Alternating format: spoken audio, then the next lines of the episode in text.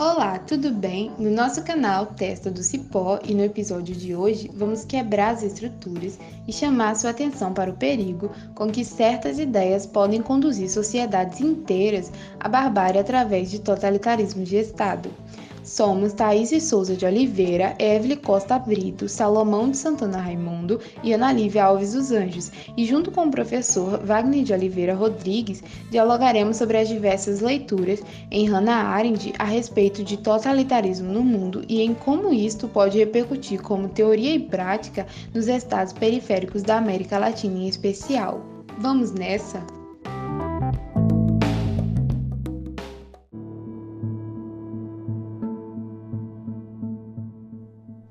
E aí, galera, beleza? Eu sou Ana Lívia e agora nós daremos início a uma roda de conversa. E para isso, eu convido Evelyn, Thaís, Salomão e o professor Wagner para juntos dialogarmos sobre a análise de Odilo Aguiar e Jacinto Gonzalez a respeito do totalitarismo para Hannah Arendt. Mas afinal, quais os métodos utilizados para que o totalitarismo seja instaurado em um Estado?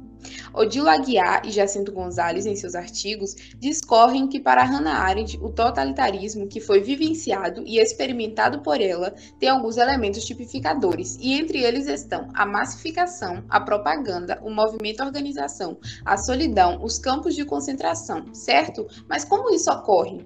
Para isso, Evelyn, Salomão e Thaís responderão. Então, Ana, são vários os elementos tipificadores propostos por Hannah que serão muito bem abordados por Odile e Jacinto. Dentre eles, é interessante analisar, primeiramente, a chamada massificação, sem a qual, segundo a autora, não seria possível a existência dos movimentos totalitários. Essa dependência está relacionada justamente ao protagonismo exercido pela massa dentro do totalitarismo. Assim, ainda que o movimento seja impulsionado primeiramente pelo discurso do ditador, ele só se realiza plenamente devido à existência da massa. E essa, por sua vez, se trata de indivíduos que pensam como um todo e excluem assim o seu individualismo. Ou seja, a massa não se preocupa com a questão individual. E nesse sentido, ao perder essa individualidade, ela assume o discurso inflamado do líder, se esquecendo de lutar, até mesmo, pelo seu próprio bem-estar. E é nesse sentido que Hannah vai citar a psicologia do homem de massa, o qual se caracteriza pelo isolamento e pela falta de relações normais. Dessa forma, essa psicologia leva como marca o desprezo aos padrões morais e à vida pública, e possui como preenchimento de seu conteúdo o racismo e o antissemitismo, aliados à busca pelo sucesso, juntamente com a atribuição de grande valor ao gênio e a tudo o que é abstratamente considerado superior. E é justamente nesse ambiente, no qual a existência da sociedade de massas exclui qualquer anseio das classes, já que é justamente devido ao colapso do sistema de classes que a massa adquiriu um papel importante nos movimentos totalitários, que a propaganda vai encontrar um solo fértil, visto que é através dela que o fanatismo será potencializado, eliminando assim qualquer motivação política e individual. Isso se deve ao fato de que a publicidade não deseja formar uma opinião, mas sim provocar um comportamento. Ou seja, a propaganda apresenta um traço de coerção, como bem mostra Odílio ao afirmar que a propaganda está para a força, assim como o poder está para a política. No entanto, essa coerção abordada não seria necessariamente física, mas a que segue o princípio da manipulabilidade dos homens, utilizando-se assim de qualquer instância capaz de induzir comportamentos. Além disso, segundo Hanna, o sucesso dessas propagandas nos regimes totalitários reside justamente no controle do real que ela promete e na ideia de onipotência humana a ela subjacente. Como a autora mesmo afirma, que a possibilidade de eliminação da incômoda imprevisibilidade das ações do indivíduo seduz as massas. Assim, a promessa de controle é a razão pela qual a coerência da ficção atrai profundamente, já que a ficção garante não só a certeza, mas também a vitória. Boa pergunta, Ana. Aguiar, ainda em seu artigo, mostra outros tipificadores. O movimento organização estabelece a partir do princípio da liderança e segue sempre a vontade do líder, que é a lei suprema em um Estado totalitário. Para facilitar a compreensão, Odílio traz a metáfora usada por Hannah em seu livro, também chamada de metáfora da cebola. Conforme a lógica usada por Arendt, existe um organismo de movimento que funciona como casca, cujo intuito é proteger a comunicação e hierarquia do mundo interno do movimento do mundo externo.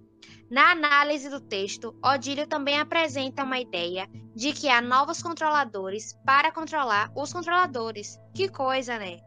Com o intuito de manter uma hierarquia flutuante ao estilo da polícia secreta, justificando que, quanto menos se sabe sobre a existência de uma instituição, mais poderosa ela é.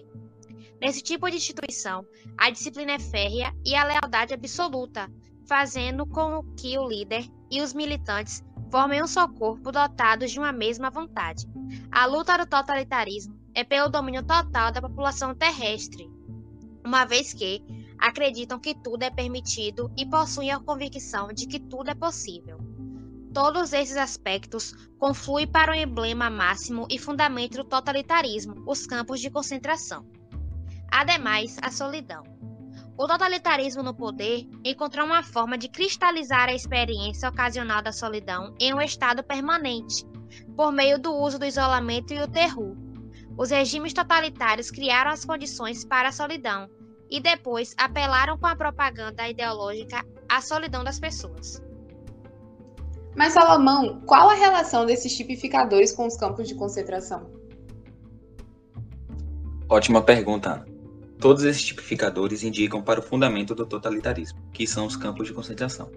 Para Arendt, a supremacia da polícia, sendo na Alemanha nazista SS, o papel das massas, a propaganda como forma de organização e o movimento como detentores do poder efetivo, vão ser reunidos e ordenados numa forma de governo baseado nos campos de concentração e no extermínio. Ainda para a autora, o Estado será um instrumento e os campos de concentração laboratório de teste desse domínio total. Com isso, engana-se quem pensa nos campos de concentração apenas como campo de execução, mas mais que isso, é a essência e o modelo de uma nova forma de governo e sociedade, onde o principal objetivo é a formação de um ser humano limpo, puro, saudável e funcional. A autora ainda observou que há uma postura anti-utilitária dos movimentos, que se manifesta na formação dos governos totalitários. Em um primeiro momento, procuram-se os inimigos secretos, além de caçar os antigos oponentes. Diante disso, formam-se serviços de espionagem.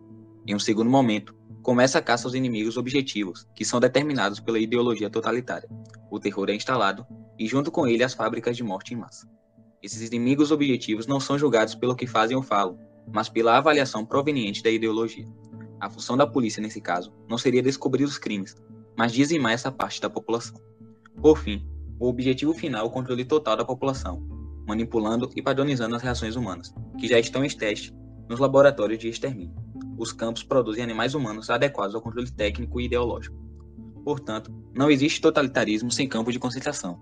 Eles são a certeza de que o objetivo pode ser alcançado, ou seja, a fabricação da espécie humana com a mesma identidade e a eliminação da espontaneidade na conduta humana. O campo significa que os governos totalitários se alimentam do aniquilamento dos humanos indesejados, isto é, dos doentes, dos racialmente inferiores, naturalmente deformados e socialmente desempregados. Haverá sempre o setor da população, que será sacrificado em nome do controle total, pois o processo de dominação não tem limite. O campo não é sinal de punição, banimento ou escravidão. Nele, as massas humanas são tratadas como se já não existissem, como meros cadáveres vivos. Ótimo, galera. Agora nós vamos deixar aqui algumas indicações para vocês que refletem muito bem o que foi dito até aqui, que é a série Como se tornar um que está disponível na Netflix, e o julgamento de Nuremberg, que está disponível no YouTube. Agora vamos direcionar a pergunta para o nosso queridíssimo professor Wagner. A partir desses tipificadores, observados por Hannah Arendt em estados do século passado, qual a relação que podemos trazer para os países atuais? Vemos ainda essas características em estados periféricos, em especial na atualidade?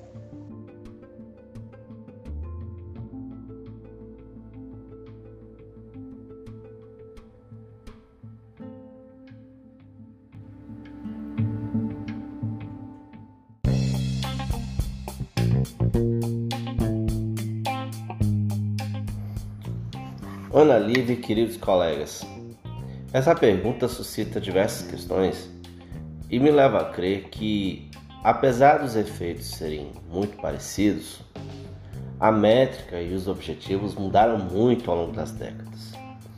Falar de um totalitarismo nos moldes, como aconteceu nos anos 40 e 50, e até mesmo nos anos 60 e 70, com o avanço de novas ditaduras na Europa e na América Latina, ainda consegue ser ínfimo perto da dimensão que hoje se busca ao adotar métricas também ditas como totalitárias.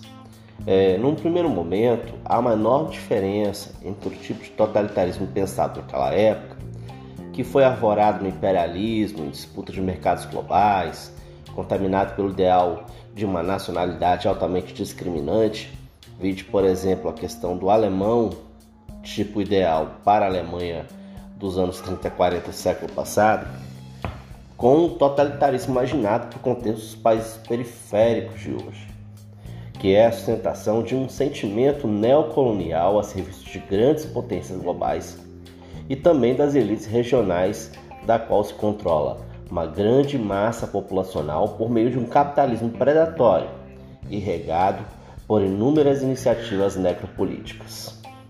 Isto faz com que outras formas de se observar o contexto da sociedade diante de práticas totalitárias modernas é, exija de nós alguns olhares privilegiados específicos que não se encontram mais em Hannah.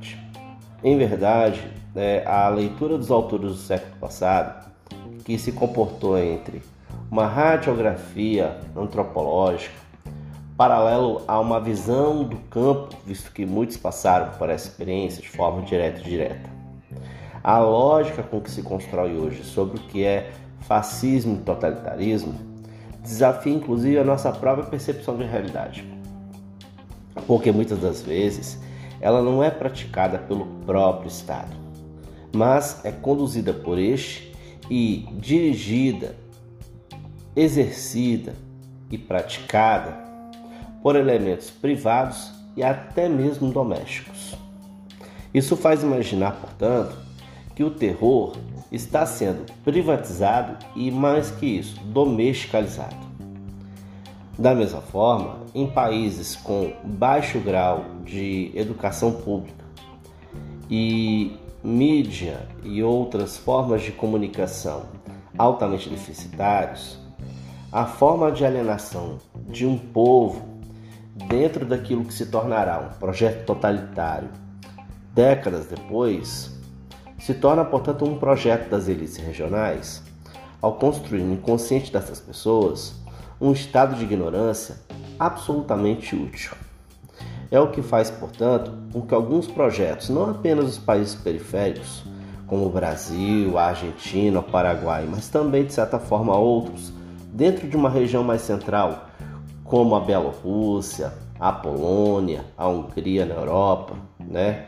E até mesmo os Estados Unidos, alguns anos atrás, com a era Trump, nos leva a imaginar que este tipo de violência levado para o âmbito doméstico e carregado de pauta moral uh, dentro de elementos associados à religião, ao ideário de uma família, à presença do Estado, à percepção da economia no micro, ou seja, no doméstico, na percepção dos ganhos daquele sujeito, sem considerar o entorno, porque a alienação estruturante não permite este tipo de olhar explosivo, fazem com que hoje em dia os estados nacionais associados às redes, uh, especialmente às redes de computadores e nesta as redes sociais e a mídia que se usa dela para levantar informações muitas, muitas das vezes falsas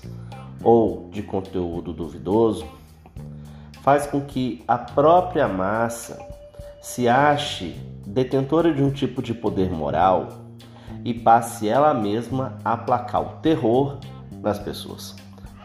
Isso leva a algumas considerações bem interessantes, por exemplo, a figura de um campo de concentração, da figura mítica da desumanização do outro, que de certa forma a gente fala em mito, mas ele ainda é empregado até hoje em alguns países da África e da Ásia para determinar o tipo de tratamento dado aos seus prisioneiros políticos, é substituído por um julgamento feito na internet que se refrata no mundo real através de práticas violentas nas periferias e também em outros espaços, como se as pessoas pudessem ter, a partir da internet e da pouca informação que possuem, muitas das vezes de forma falsa, um tribunal pessoal e um julgamento próprio que se possa aplacar sobre os estranhos.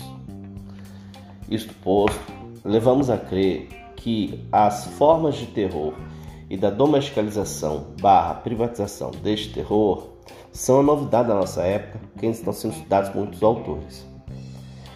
Bem, isso faz com que pensar a realidade da, da, do terrorismo né, e da prática é, da prática das práticas fascistas ou mesmo fascistóides é, dos estados modernos e das pessoas que vivem nestes estados modernos se torne um objeto de estudo que precisa ser revisado e constantemente vigiado e analisado.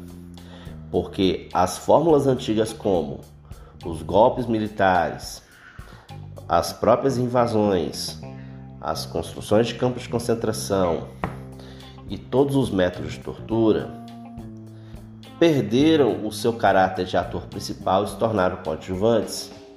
Diante agora de outras formas de aplicação do terror que agora passaram a ter um campo cada vez mais concentrado na esfera privada doméstica e sob apoio de um Estado que estrutura a ignorância, a desinformação e alienação a favor do totalitarismo privado, né, dentro das casas e dos espaços privados das pessoas.